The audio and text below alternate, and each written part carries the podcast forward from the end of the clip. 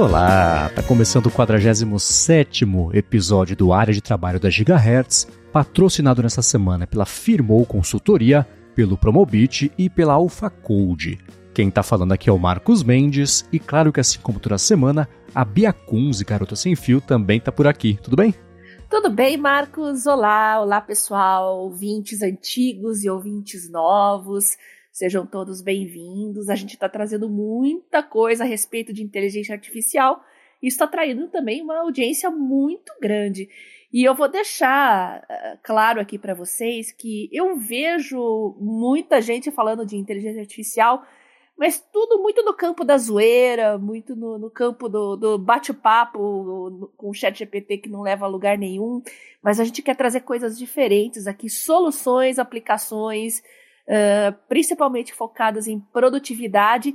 E eu estava conversando com o Marcos hoje também que o nosso foco aqui agora é ganhar tempo, otimizar o trabalho, obter resultados melhores, gastando menos energia, né, Marcos? Uhum. Esse tem sido o foco de quem está descobrindo, tirando a parte da zoeira, de quem está achando a utilidade e buscando, na verdade, utilidade no dia a dia com essas ferramentas todas de IA e nesse momento o principal benefício que eu vejo mesmo são essas pequenas ferramentas que têm feito uma coisa bem é, em cima de modelos, sejam eles ou as coisas da OpenAI ou o pessoal usando o treinamento lá do, do, do Lama, do Facebook, da Meta, no fim das contas, o do uhum. Google também, então tem sido bem bacana ver essas pequenas ferramentas. Estou usando coisa que quem escuta aqui o podcast deu de dica pra gente, já coloquei no dia a dia aqui, a gente pode falar sobre algumas delas, assim como a Bia também vai falar de uma, algumas né, experiências bem bacanas que você teve nos últimos dias uhum. sobre isso. Mas antes de falar sobre isso, vamos puxar aqui os follow-ups sobre a última semana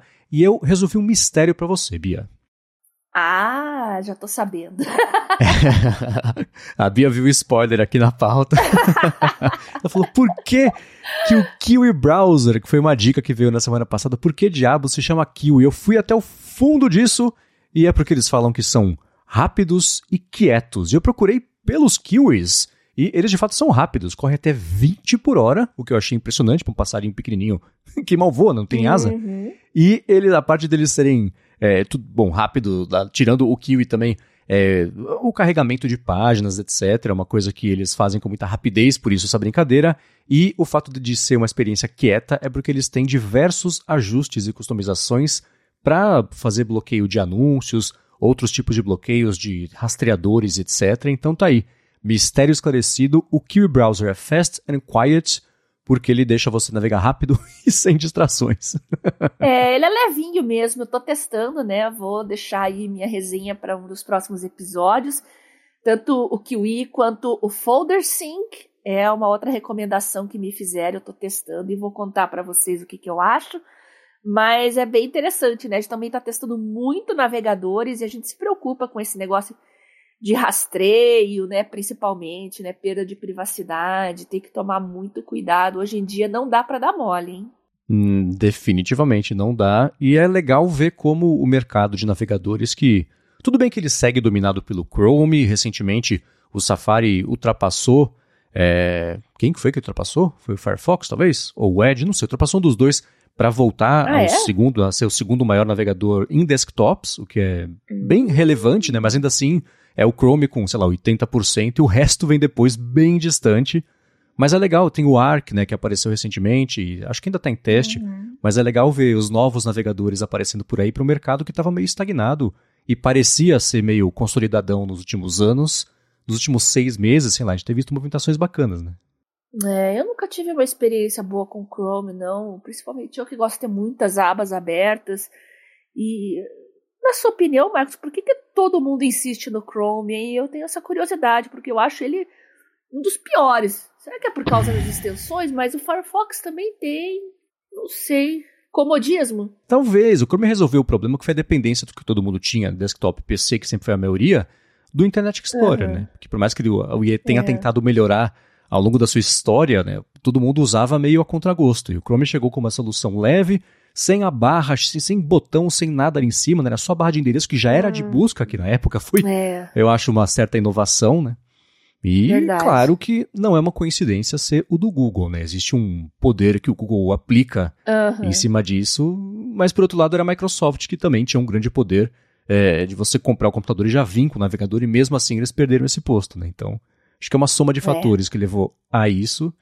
E hoje é assim porque é assim, né? Todo mundo usa porque todo mundo usa, tipo WhatsApp. As pessoas vão usar porque vão usar e, e pronto, vira meio língua franca. Você baixa o computador, você compra o telefone, você instala o Chrome, você instala o WhatsApp, né? É, eu sou do tempo que o Internet Explorer brigava com o Netscape e rolou até uma pendenga judicial por causa disso. Sim, Acho que lá nos sim. anos 90 ainda, né? Foi, Se foi, me Microsoft. Nossa. Foi, a Microsoft levou um gancho histórico e ele é exemplo até hoje de que o governo americano, tudo bem que faz o quê, 20 anos isso, mas o governo americano pode sim quando quer quebrar monopólios e etc, porque foi um, um processo longuíssimo que a Microsoft enfrentou e tentou se defender e envolvia é, o IE, instalação do Windows e PCs, enfim, foi uma briga enorme. E de, de navegadores também, você citou o Firefox, né? O José mandou pra Uhum. gente um feedback comentando que ele usa o Firefox tanto no Mac quanto no Android, e mesmo sendo plataformas bem diferentes, ele consegue fazer a sincronia com as abas abertas, favoritos também, e ele instala as extensões do app para Android e está usando um- uma extensão chamada uBlock Origin, uma chamada Privacy Uhum. Badger e outra chamada Clear URLs, Clear URLs. Dessas três, uma que eu achei bem interessante que eu não conhecia é a Privacy Badger, que ela é gratuita e open source, assim como a uBlock Origin, na verdade, né, que foi a primeira que ele listou que ele usa. É. Mas essa Privacy Badger é da Electronic Frontier Foundation, que é uma fundação bem conhecida das pessoas que têm que prestam mais atenção nessa movimentação meio política de bastidores aí e até com uma pegada mais ativista sobre privacidade, uso justo das coisas. Achei bem interessante. Coincidentemente, eu uso essas três que o José citou também no Firefox. e a outra, daí tem algumas extensões do Evernote, do Pocket, e tenho uma que coloca as páginas em modo noturno ou diurno. Eu não me lembro agora o nome da extensão. Ah, se vocês procurarem aí, vocês acham, porque é uma extensão bem famosa. E você pode aí colocar automático, é, definir horários, e isso é bem útil, né? Para quem hoje tá todo mundo na vibe da tela escura, né? Então ele Uhum. já coloca automaticamente os sites para você. É, eu tenho um parecido no Safari, na verdade, tanto no, no iPhone quanto no Mac. É uma extensão chamada Noir. Hum. Ele força um modo Uhum. escuro, você pode customizar se você quer que acompanhe o ajuste do sistema, o modo escuro, ou também por horário, ou então por site específico. Tem alguns sites que ele força o modo escuro que não fica bom, né? Por conta do CSS É. do site, sei lá. Então, nesses Uhum. eu, eu tenho um por um desligado esse modo escuro, o que é péssimo para Uhum. navegar durante a noite, né? Tá a Larissa aqui dormindo do meu É. lado, ou querendo dormir, você vai ver alguma coisa, ele tá se sono, pá, aquele holofote na cara, que é horrível, né? Exatamente. Você falou do Safari, eu comecei a pensar aqui. Ah, a- Microsoft teve todos aqueles problemas lá meramente porque tinha um navegador que vinha por padrão no sistema operacional. A, a Apple nunca enfrentou esse tipo de, de disputa. Já passou? Eu não tô me lembrando. Hum, não, desse tipo não. É que a Apple, se tiver qualquer tipo de problema disso, ela fala assim: olha pra gente, a gente tem 10% de mercado. Você fala que a gente é monopólio, a Microsoft tava com 70% na época, né? Então ela tem essa carta na manga. E eu tava pensando isso, sabe quando? Na Google I.O. na semana passada, o Ah. Google falando: ah, nós somos aquelas coisas, né, pra valorizar a, a si, si, Aham. pró- si pra valorizar né, a própria empresa e também quem desenvolve. Não, a nossa plataforma é a mais usada, é a maior. Os desenvolvedores daqui faturam não sei quanto, é o maior grupo que existe no mundo. Aí eles são processados por antitruste. Não, a gente é pequeno, olha lá, olha o nosso vizinho, ele é muito maior que a gente. A gente não faz nada, a gente é irrelevante. Falar, ah, adaptando a mensagem para o público, né? a gente também tem um update interessante aqui sobre o Artifact, né, Marcos? Sim, sim, sim. Eu ia puxar, na verdade, duas coisas. A- a- o, o terceiro complemento do José, que ele usa esse Clear URLs, que ele serve para basicamente é uma extensão que se você copiar o endereço, ele tira todo aquele complemento que geralmente é Isso, gigantesco bem de legal. rastreadores, né? Então, ótimo Aham. isso. Eu estava testando até um, Mac, um aplicativo para o iOS também que faz isso. Não sei se foi lançado. Então, se ele foi lançado, eu vou deixar na descrição. Senão, vamos esperar mais um pouquinho e eu falo sobre ele. E o, o Artifact é um exemplo do que não fazer nessa questão, porque. É, e a gente vai falar sobre coisas legais que pintaram nele, mas ele é um que, se você vai compartilhar uma notícia, ele encurta um link e manda um link customizado do próprio Artifact, ao invés de mandar o link do veículo de verdade, que é de onde veio a notícia, que eu acho meio feio quando isso acontece, né? Que nem o Google lá com aquele Accelerated Mobile Pages, também aquele AMP, extensão que é, fica as coisas do Google antes da, do domínio de verdade do veículo e é, só privilegia e só ajuda quem está fazendo o aplicativo ou o Google e os veículos mesmo acabam ficando meio vendidos nessa jogada. Então eu recomendo, e é uma coisa que eu faço na verdade, quando eu vou compartilhar com alguém um link, eu vou lá, eu tenho o trabalho de tirar todos os rastreadores e mandar só o link para a pessoa, né? Porque uhum. eu acho uhum. sujo mandar um link todo sujão assim, mas tudo bem, cada um, cada um. E pior que vem direto, né? Sim, sim, sim. Você costuma fazer alguma coisa assim ou é uma batalha vencida? Depende, eu acho que depende por onde chegam esses links também, né? Mas muitas vezes acaba sendo uma batalha vencida. vencida pela preguiça. Exato, é. É, não são todas as vezes que eu faço isso, mas se eu vou compartilhar, por exemplo, no Mastodon alguma coisa, aí eu tiro os rastreadores porque é de um para vários, né? Se eu vou compartilhar com alguém, dependendo se eu tiver com paciência ou não, eu vou lá, no, no, tiro o restinho. Mas é uma coisa de bom uhum. tom fazer, acho que é um, um, uma recomendação que dá para deixar aqui, né? É que nem sempre a gente passa pelo navegador, né? Os links vêm sim, por mensageiros, sim, sim. e às vezes o mensageiro ele tem um browser interno, caso do Telegram, por exemplo, aí você tá com aquela uhum. preguiça uhum. de abrir no navegador. Não, deixa eu só ver aqui do que se trata. Aí você vê, ah, é isso mesmo. Aí você já encaminha e vai aquele bando de rastreador junto. sim, sim. Mas é bom que pelo menos agora as pessoas que estão ouvindo aqui já estão mais ligadas, sabem que isso existe, aí cabe a cada um tirar ou não esses rastreadores. Mas voltando a falar do Artifact, a gente tem comentado, eu tenho na verdade, tô, eu, apesar deles roubarem no jogo aí com os links, eu acho que é uma proposta interessante, tenho trazido isso é, quando pinta coisa relevante, e eles lançaram recentemente mais uma funcionalidade que é bacana, que é o fato de que agora você pode seguir jornalistas direto lá, para quando a pessoa uhum. postar alguma coisa, já aparecer no seu feed. E isso sinaliza para o Artifact também coisas do seu interesse, aquilo tudo que a gente sabe que acontece. Mas dá para ver eles colando no mercado aí de redes sociais para essa parte de consumo de conteúdo e notícias. E eles colocaram Legal. comentários recentemente que ainda não vi nenhuma, nenhum absurdo lá nas discussões mesmo as acaloradas estão meio. Tão, tão como eu acho que deveria ser, né? São, são respeitando quem discorda e as discussões estão acontecendo. Mas esse lance de você poder seguir jornalistas eu achei interessante e mostra eles colocando as manguinhas de fora para a intenção deles de virar mesmo uma rede social de notícias, né? Não só o TikTok uhum. de consumo é, direcionado, Isso. customizado, recomendado, enfim. Legal, bom saber que estão investindo bastante no, uhum. no Artifact, tá ficando cada vez mais completo. Exatamente. E vale, para quem não, não deu uma espiadinha ainda, vale testar, porque apesar de que ele ficar forçando pra você colocar seu telefone, que eu ainda não coloquei o meu, não, não me dei pro vencido ainda, uhum. vale testar porque é um conceito interessante. Eu tenho visto notícias que de fato eu não teria visto usando o Feedly, coisa que não aparece para mim nas redes, e vez ou outra aparece coisa bacana ali que não teria visto de outro jeito. Está funcionando, pelo menos, a proposta deles de recomendar essas coisas. E para a gente fechar aqui os follow-ups, nós temos também sobre as idas e vindas do PL 2630. O Fabiano Cordeiro falou que essa história está me parecendo o que eu passo na minha busca por um carro novo.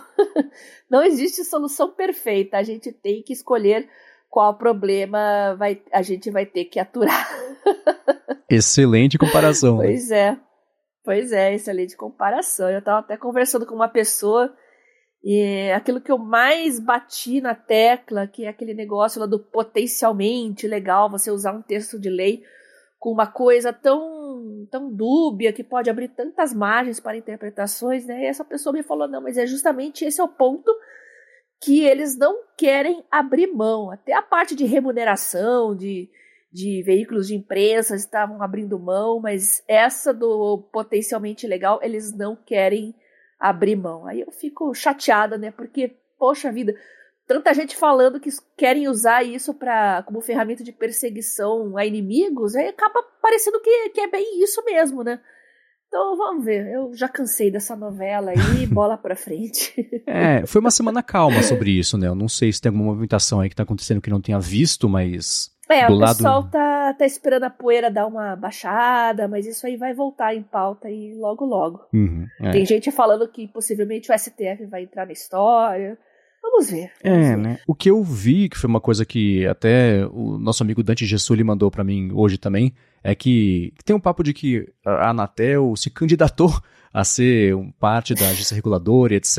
E tiraram isso da jogada, parece que não vai ser. E ela própria agora está desenvolvendo uma regulação independente dessa do PL também, para, enfim, tentar aprovar e seguir inserida nessa história que todo mundo segue estranhando por que, que ela está querendo se inserir nisso. né? Falam em fazer uma agência independente, né, para ser independente do governo e pega uma agência reguladora do governo. Sem comentários.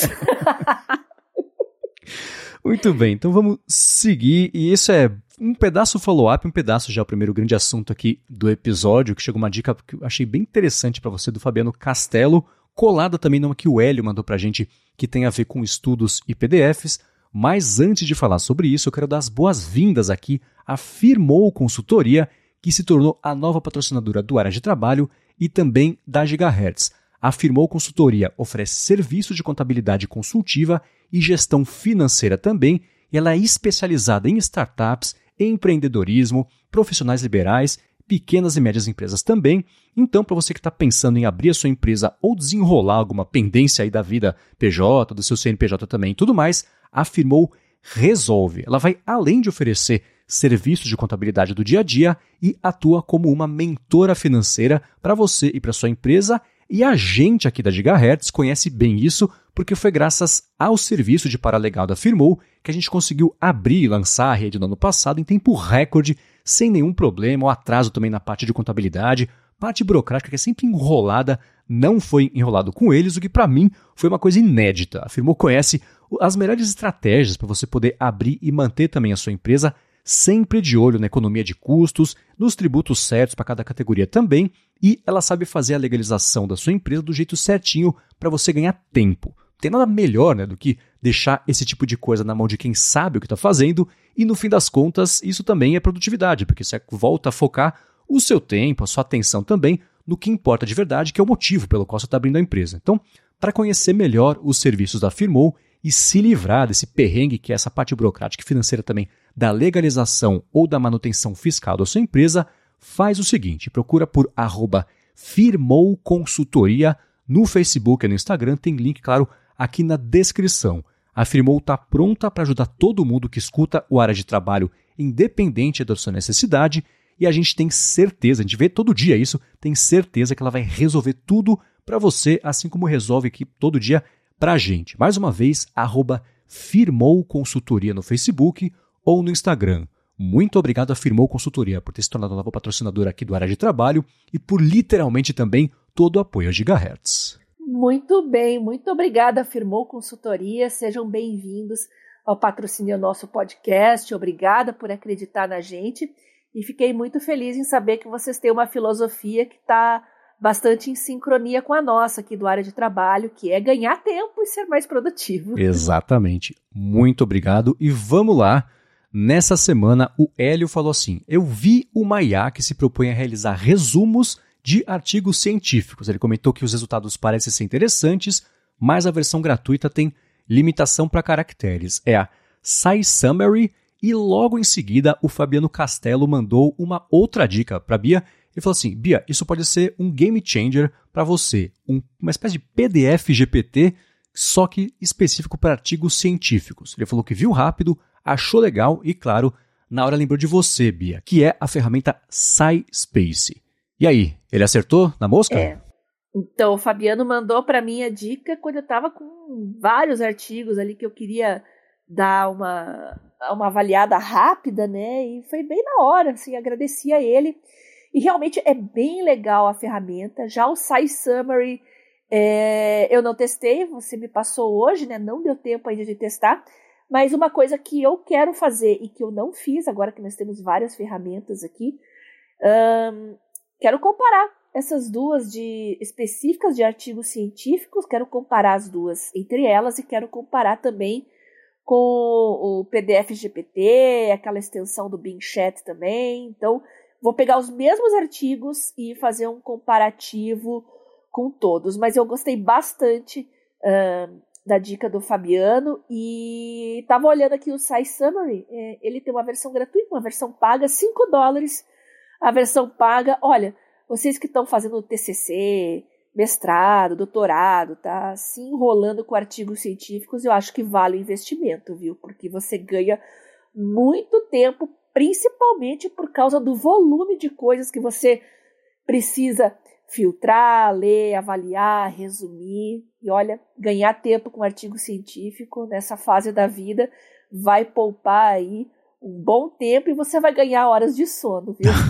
Sem então, dúvida. Fico devendo aí Fico devendo aí um super comparativo, prometo que estou colocando aqui na minha pauta e vou mais para frente dizer o que, que eu achei com mais detalhes, tá bom? Boa. Muito obrigada ao Hélio e ao Fabiano. E o SciSpace que você teve mais contato, como é que foi essa experiência com ele? Olha, eu achei bem parecido com o, o ChatGPT, principalmente, é, desculpa, com o Bing Chat, que é o que eu estava usando, né, no Microsoft Edge mas ele, ele é mais completinho, ele, ele é mais assim, ele tem uma linguagem mais científica para falar, para conversar, digamos assim, né? Uhum. Porque o, o Bing Chat tem aquele, aquele jeitão mais descontraído, uh, mais bate-papo, e ele dá respostas mais curtas.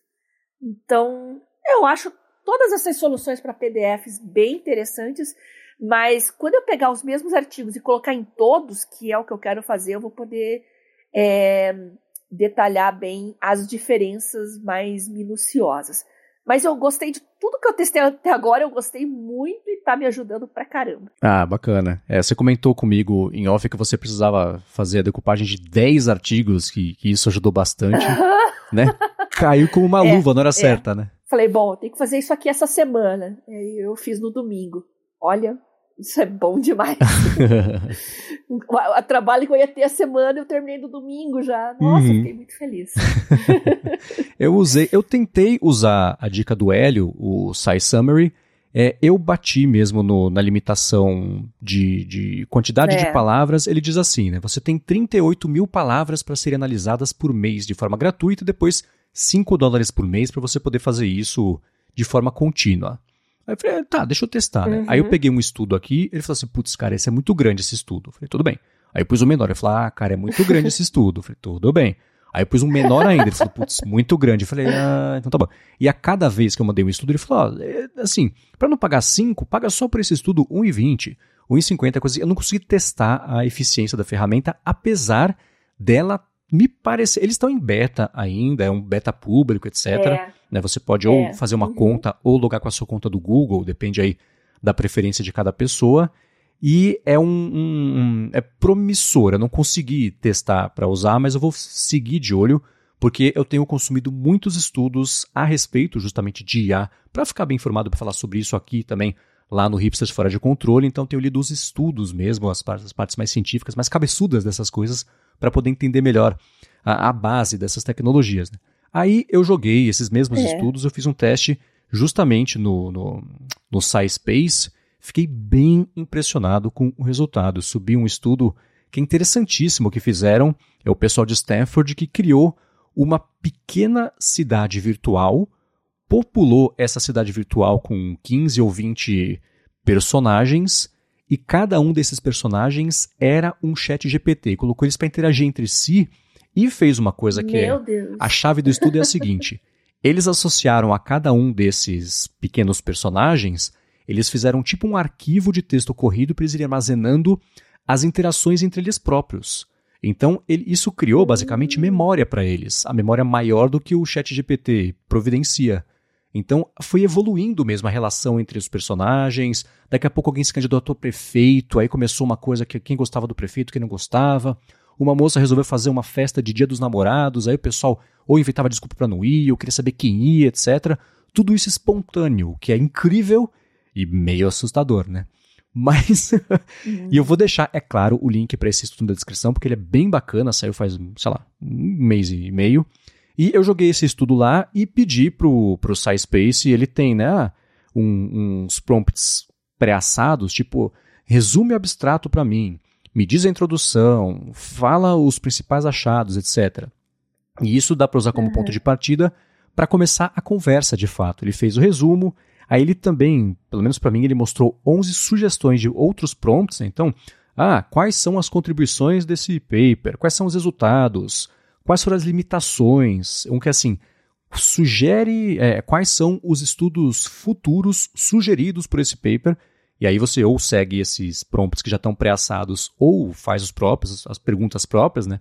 Eu fiz, por exemplo, uma coisa que aquele chat PDF tinha para mim não tinha funcionado, que era uhum. a parte de listagem, contas, pessoas envolvidas. Eu falei, tá, o SciSpace, quem que fez esse estudo? Ele citou as seis pessoas com os nomes certos, né? Não confundiu nada, então achei bem promissora essa ferramenta. Eu vou seguir usando para me ajudar com os temas cabeçudos além do que eu consigo compreender nessa parte dos estudos de IA. Mas, olha, vale a pena manter no radar ferramentas desse tipo, porque é o tipo de, de, de aplicação mesmo de IA que a gente estava comentando no começo, né? Pequenas coisinhas feitas é. bem direito, com aqueles asteriscos todos, né? Checa, confie, mas verifique, né? O, a, a, a máxima aí da desconfiança. Mas, poxa, muito bacana. Tem até para Chrome, para você poder já colocar ele no, no, como extensão de navegador. Legal.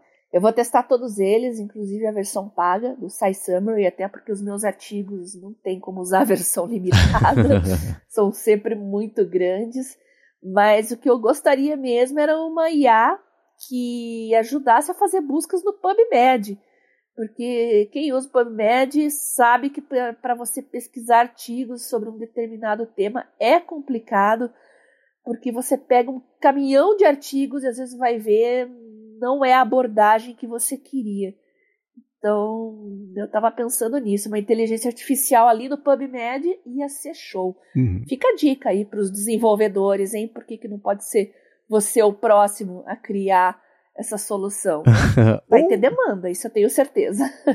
e se vocês quiserem mandar alguma dica de aplicativos nesse sentido, científicos, PDFs, ou de repente até já existe uma IA para PubMed, quem sabe, né? Mandem para mim uma, ah, uma mensagem no meu Telegram, que é @biacunze, ou então no meu Twitter @garota sem fio. Podem continuar mandando, eu estou recebendo muita coisa e eu estou sempre conferindo as dicas de vocês. Boa. E uma coisa que eu fico pensando é se assim, o próprio PubMed, né, já não está trabalhando em algo assim para poder lançar de uma é, maneira confiável, etc, né? Todo mundo que a gente pensa bem que podia ter uma IA, né? Certamente na empresa estão falando assim, bem que a gente podia fazer uma IA, né? Ou já estão fazendo, que era o caso do Evernote, que a gente comentou na semana passada, né? Demorou, uhum. mas apareceu, né? Então é claro que todo mundo deve estar tá correndo atrás de fazer coisas assim, porque a, a, a utilidade prática disso a gente vê na hora e adota na hora, o que é mais bacana, né?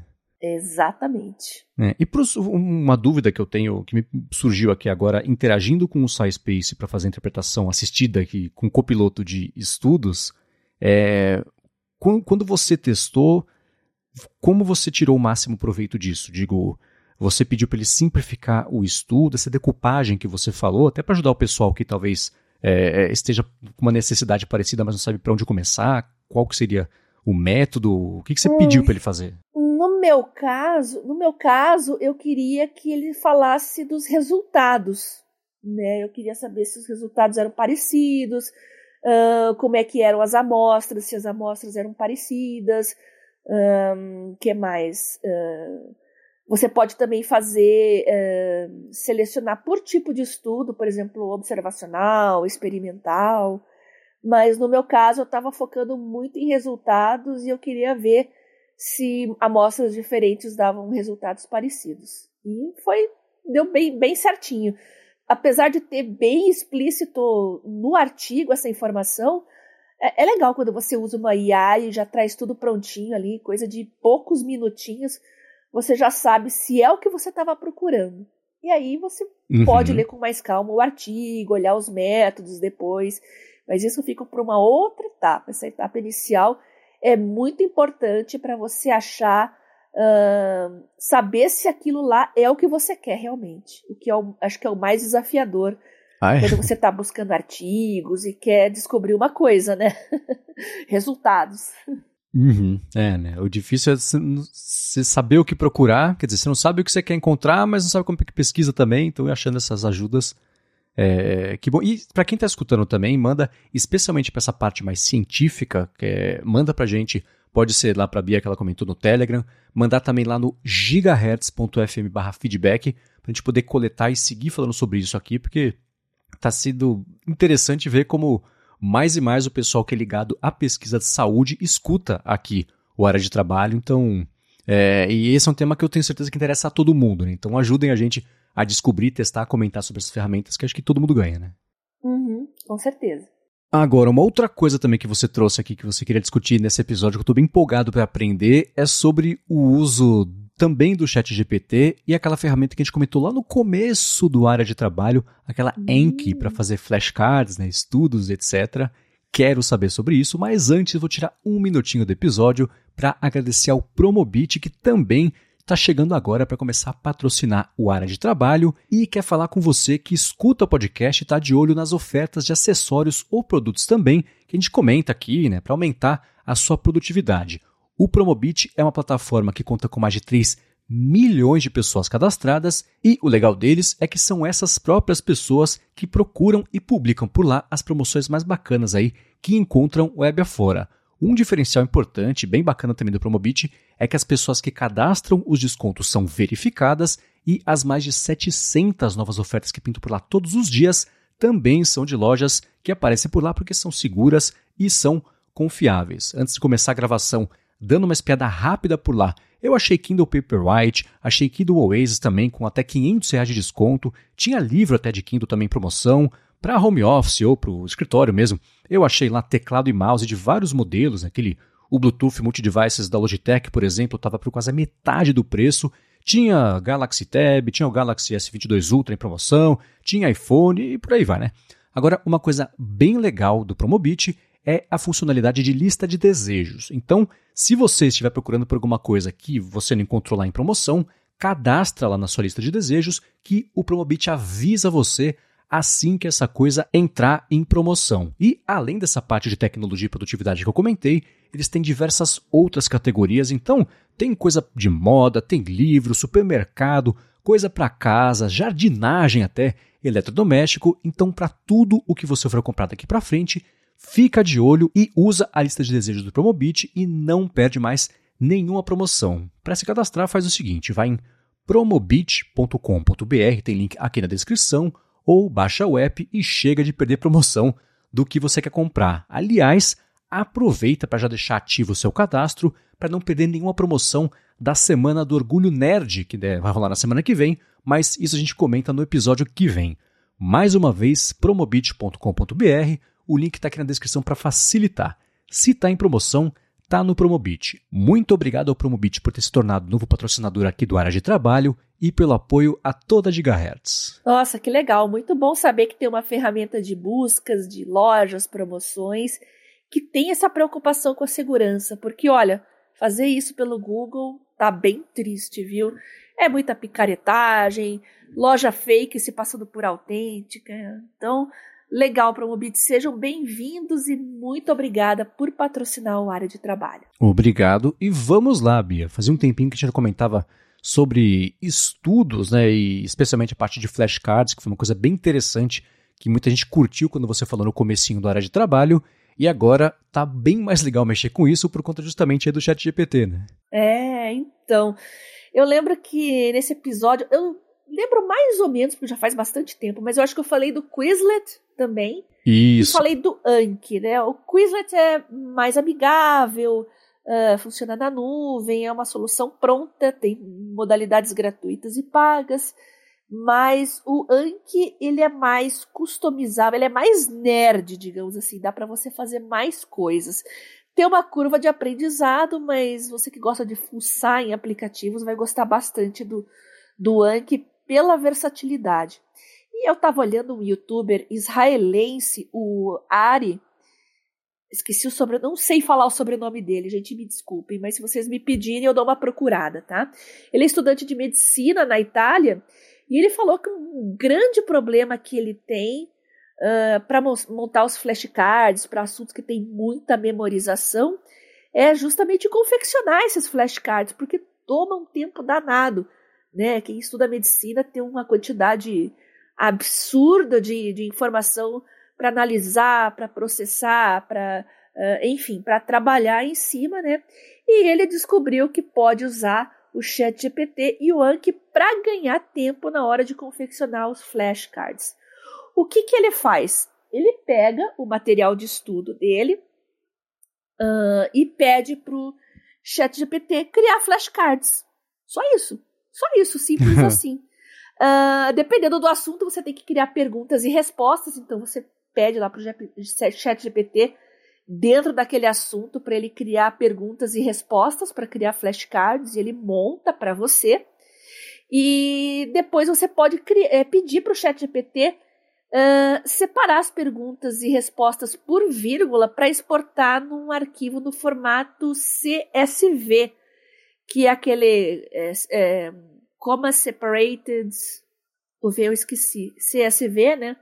É, é... Aquele que quem usa muito Excel, planilha, e você quer exportar para um formato que você quer importar num outro software, né? Você exporta em CSV. Como a separated então, values. Ele cria values, isso. Então ele separa esses values por vírgulas para que outros softwares possam importar as informações.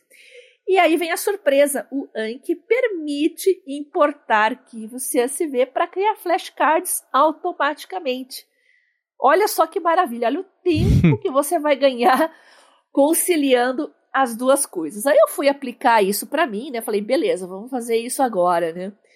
Primeiro problema, criar flashcards com os conteúdos de aula. No meu caso, teve. Eu queria usar algumas coisas é, que eu tinha de anotação de aula mesmo. Eu falei, meu Deus, como é que eu vou fazer isso, né? Então eu tinha algumas anotações lá no Samsung Notes, que estavam escritas à mão.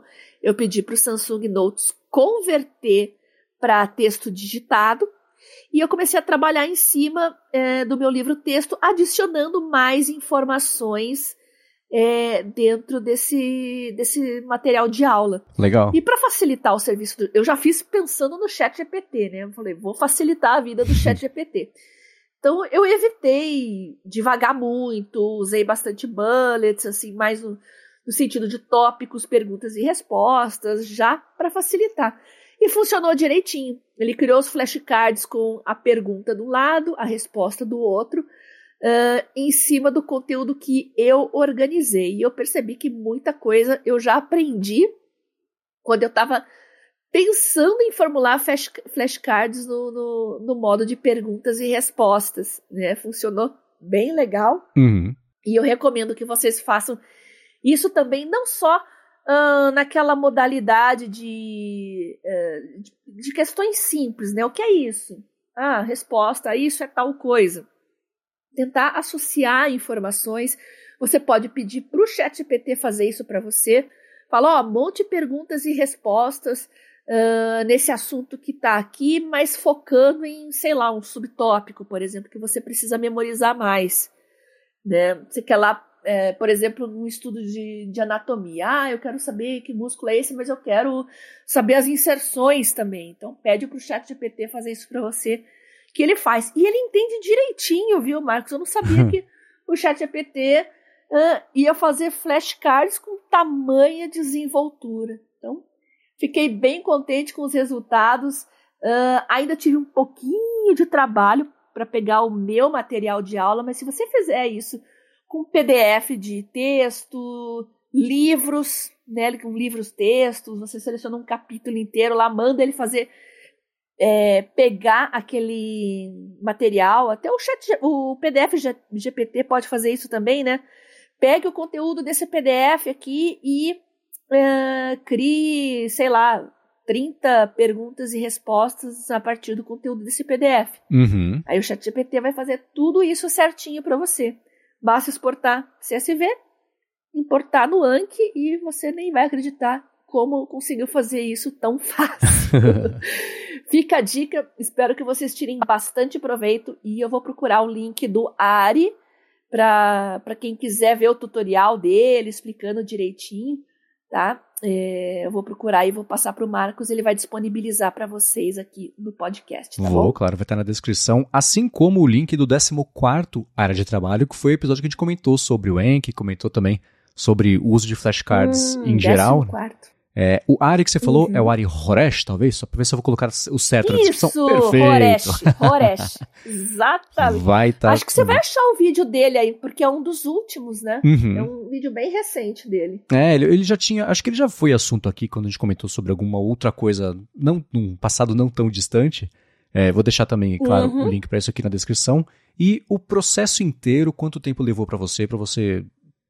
Desde de, de você falar, putz, boa ideia, vou começar a fazer, até ter os flashcards prontinhos ali com a ajuda do ChatGPT. Então, eu tive mais trabalho dentro do Samsung Notes. Tá. é, em editar, colocar nos, formo- nos formatos, porque eu faço anotações de um jeito, né? Uhum. Que hum, não é o jeito mais simpático para flashcards. Então eu tive que já alimentar ali meu próprio banco de dados com mais informações.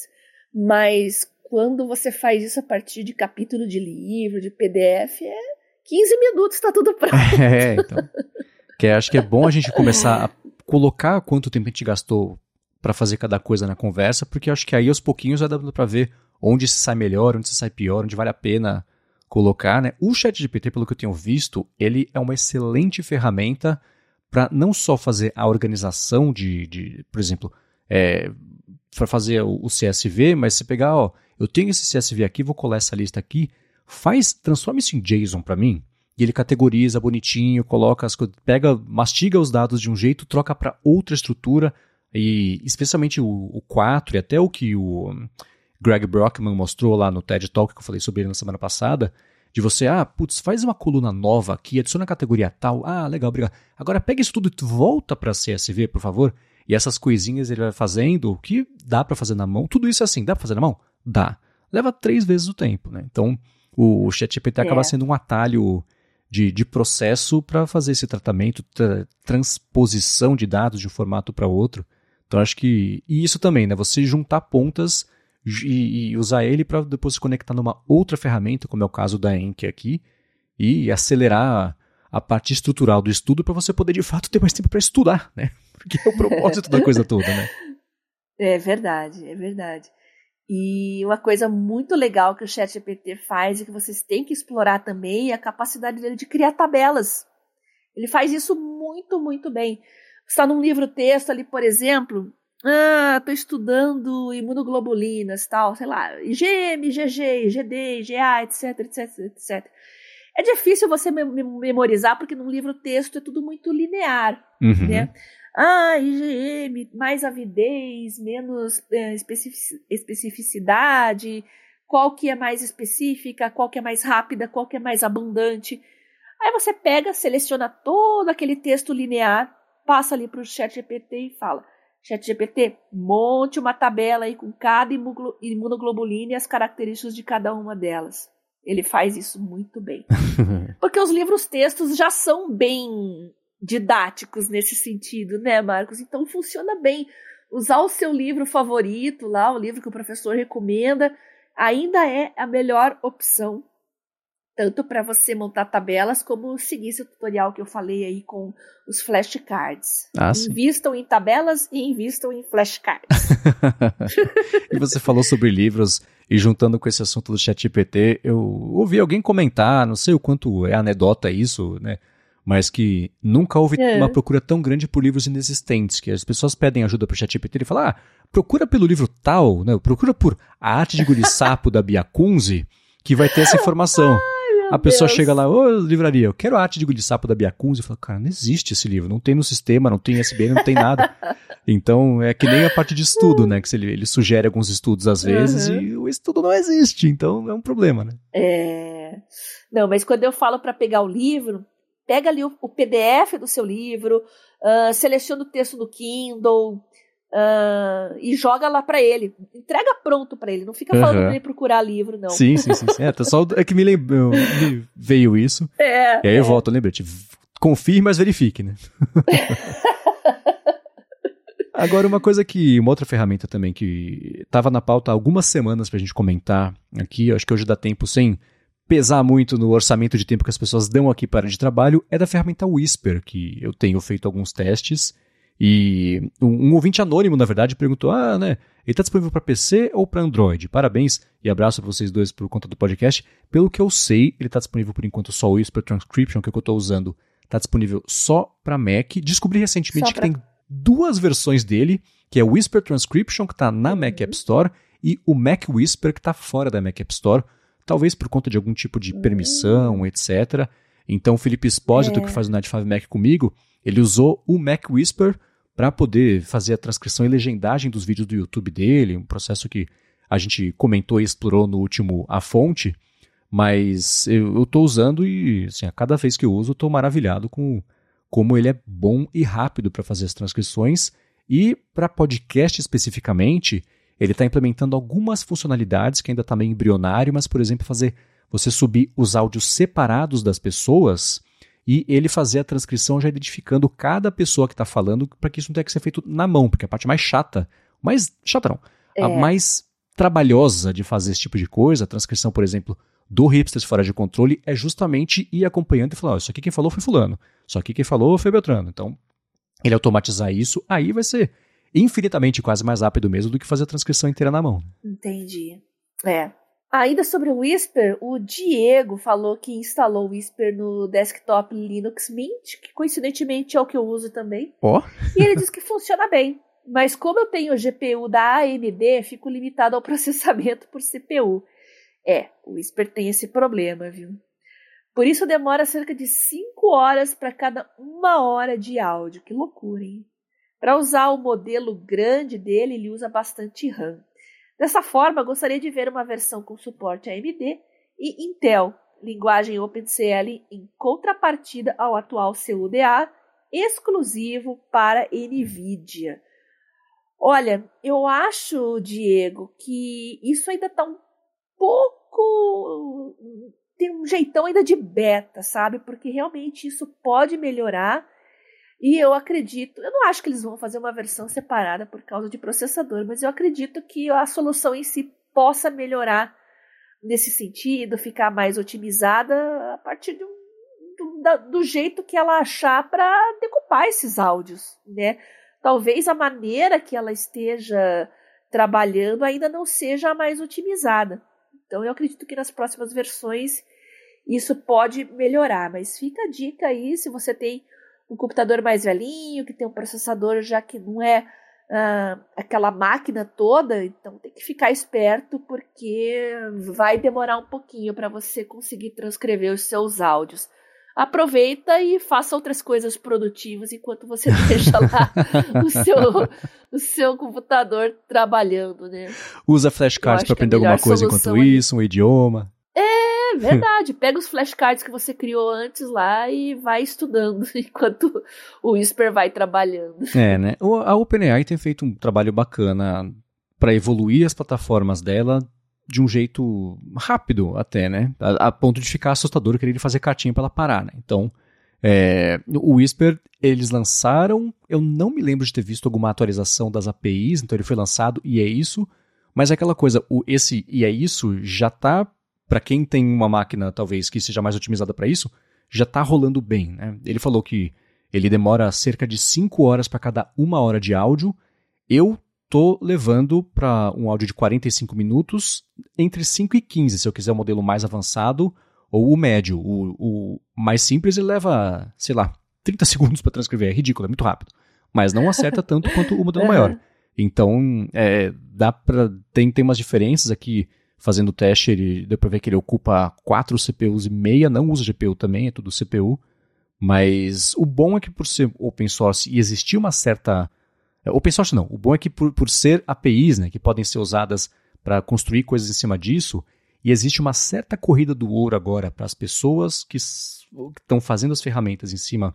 Por exemplo, eu não estou usando o Whisper puro, eu estou usando o aplicativo Whisper Transcription, porque se eu chego no GitHub eu falo, tá, que, que eu faço agora? Eu não sei fazer aquilo virar uma coisa para usar, né? Então, alguém teve esse trabalho por mim, eu paguei o, o aplicativo para poder usar isso já empacotado. Certamente vão aparecer cada vez mais ferramentas usando as APIs do Whisper e né, o desenvolvedor paga as APIs, cobra também pelo uso do aplicativo, fica com uma parte disso, uma parte vai lá para OpenAI, mas acho que é um ecossistema que está se criando de desenvolvimento dessas ferramentas e que vale sempre ficar de olho, porque certamente entre ele ter mandado esse feedback para a gente e hoje, já apareceu alguém com alguma solução nova, algum jeito novo de instalar, de rodar, que é otimizado o verso anterior.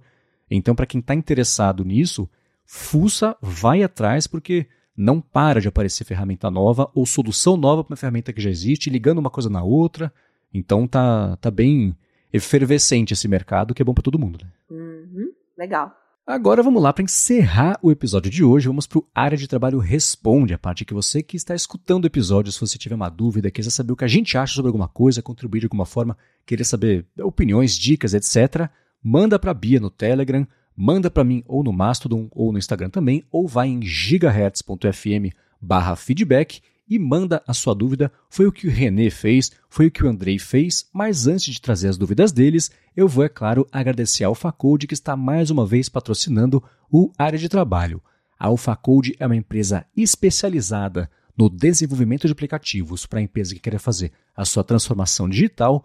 Ela fez mais de 200 apps já tanto para o Android quanto para o iOS, que foram baixados mais de 20 milhões de vezes. E se você tem uma empresa que está precisando fazer um aplicativo, se você tem um produto ou um serviço que está precisando também fazer um aplicativo, ou então se você tem um app e está faz tempo aí querendo atualizar, está enroscado a atualização, conversa com a AlphaCode que eles resolvem isso para você com um desconto ainda por cima porque você escuta o área de trabalho. Para fazer isso, acessa alphacode.com.br, A-L-P-H-A code.com.br. Aí você bate o papo com eles, comenta que escutou aqui o patrocínio, diz que você precisa e pronto, você tira do papel o seu projeto, coloca no ar o seu aplicativo para o seu serviço, para a sua empresa, para o seu produto, atualiza o seu aplicativo e não só isso, eles oferecem também serviço para você poder fazer chatbot, coisa do WhatsApp, né? Tem sistema de gestão, e-commerce também, então vai lá alfacode.com.br e resolve com desconto porque você escuta aqui o podcast. Muito obrigado ao Facud pelo patrocínio do Área de Trabalho e pelo apoio a toda a Gigahertz. E olha, a gente deu um monte de dica aqui só desse episódio, hein? De repente fazer um concorrente para o Whisper, criar uma inteligência artificial para procurar no PubMed. Ideias a gente está dando aqui em todos os episódios. Se você quer colocar sua ideia em prática, aproveite a oportunidade que a AlphaCode está dando aos nossos ouvintes. Muito obrigado, AlphaCode, por acreditar no trabalho que a gente faz aqui no podcast. Obrigado e vamos lá. René Sacardo perguntou: Bia, qual aplicativo eu devo usar para organizar meus exames médicos? E aí? Que deve usar? Olha, você pode usar qualquer aplicativo que catalogue, organize, classifique PDFs, por exemplo, porque eu acho que muitos exames médicos é, vem já em PDF, né? Já são gerados em PDF. Então, seja exame de sangue, exame de imagem ou qualquer exame que tenha laudo, né? Por exemplo, um exame patológico.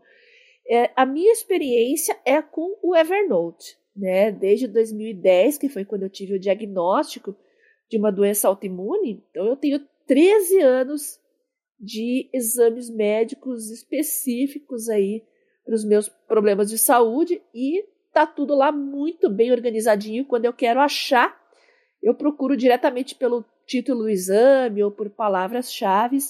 E como a gente falou aqui no episódio da semana passada, né, Marcos, eu vou adorar o Evernote com inteligência artificial, porque aí eu vou pedir para ele, é, Evernote, pega aí todos os exames de proteína C reativa que eu fiz nesses 13 anos e monta um gráfico para mim com a evolução, uhum. né? Como é que tem sido os meus resultados.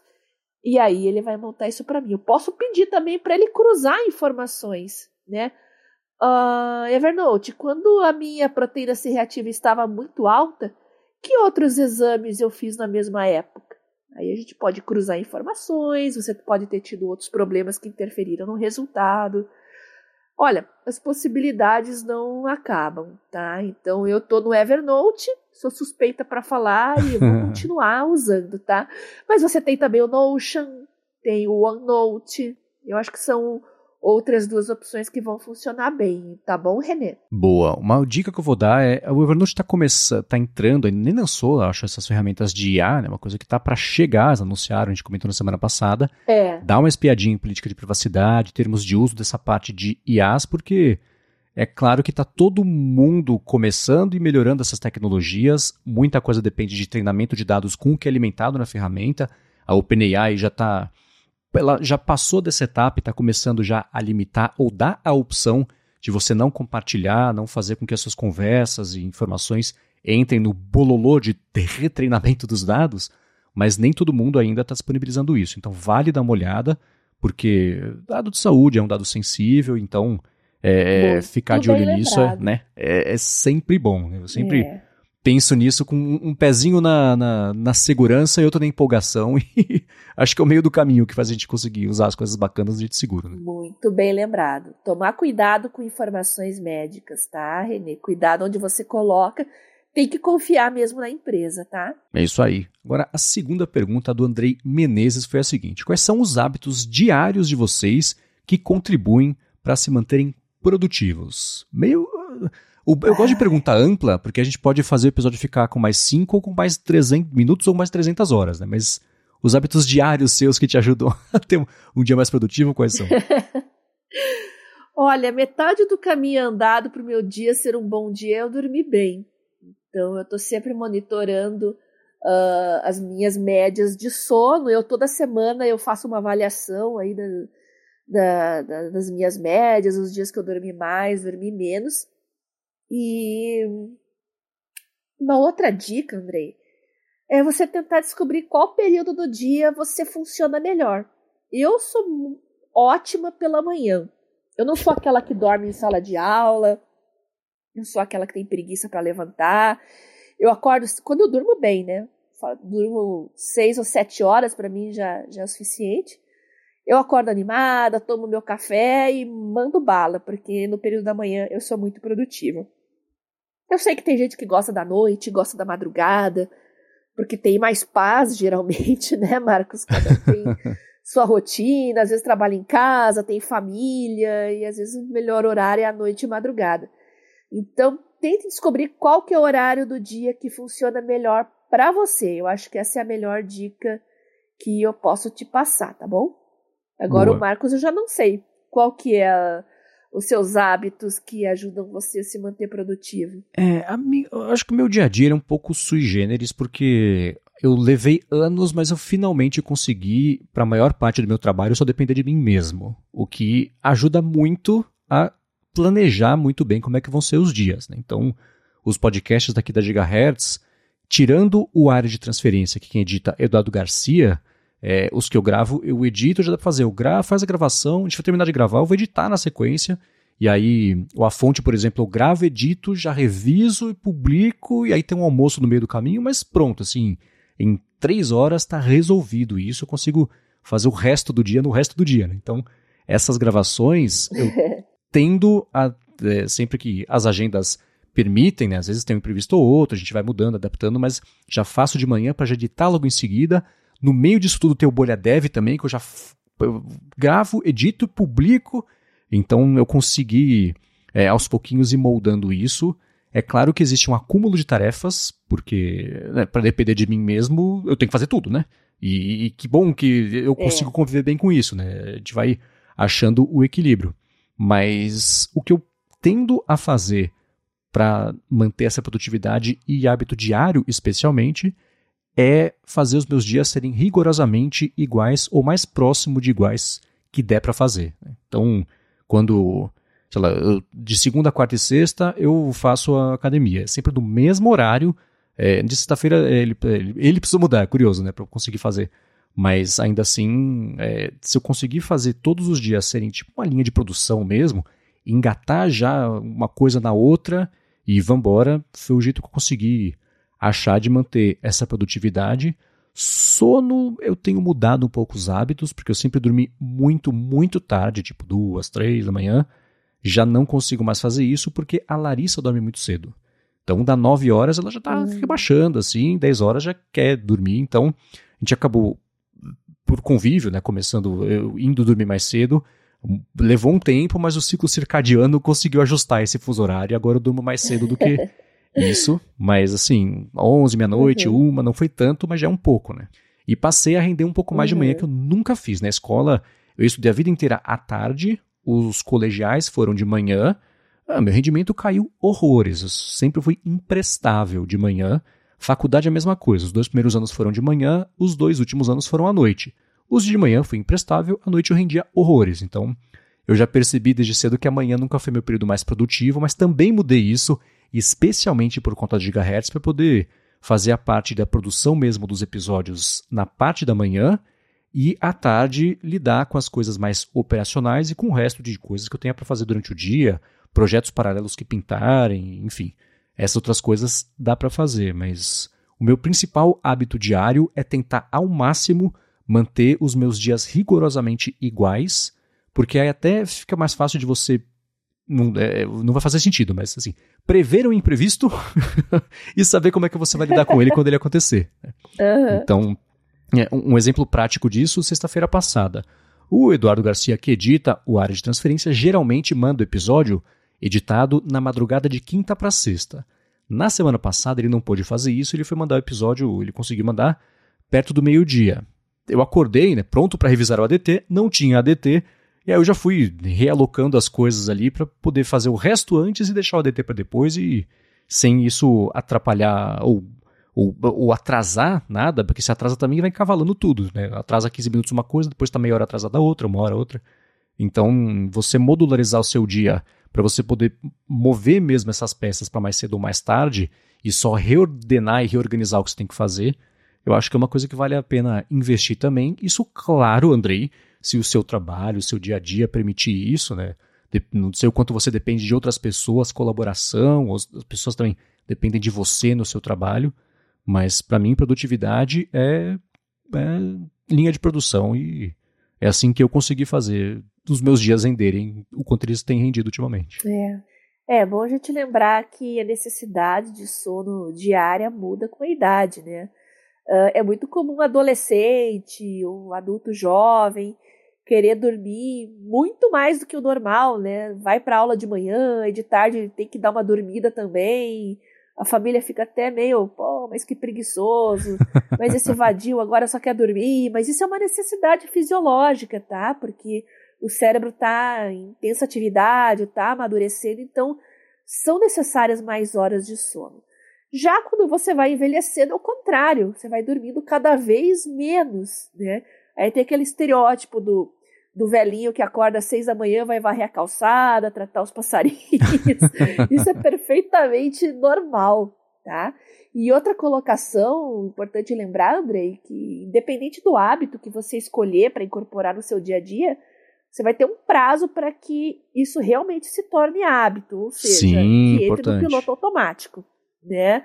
Então, os, os principais especialistas em produtividade falam que aí é é, 20 dias, mais ou menos, né? Então é importante que nessa fase inicial você seja bem caxias e bem rigoroso em cumprir esse objetivo, né? Para que ele se transforme num hábito e a partir de então você comece a fazer automaticamente sem pensar muito, tá bom?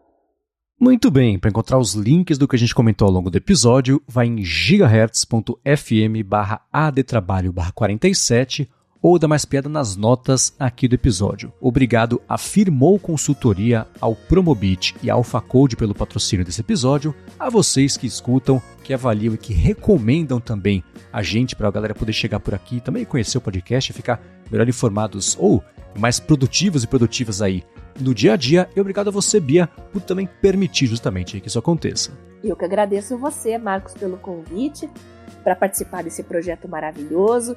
Agradeço os nossos patrocinadores por prestigiar o podcast e, claro, os nossos ouvintes. E eu tô sempre convidando vocês a mandar para mim suas dicas, suas sugestões, seus comentários no Telegram, BiaCunze, onde vocês também podem pedir para mim os links dos nossos grupos de discussão, né? Tem o Mundo Sem Fio, que é sobre tecnologia em geral, o Produtividade Móvel, que é sobre produtividade, e o meu canal também, o Garota Sem Fio.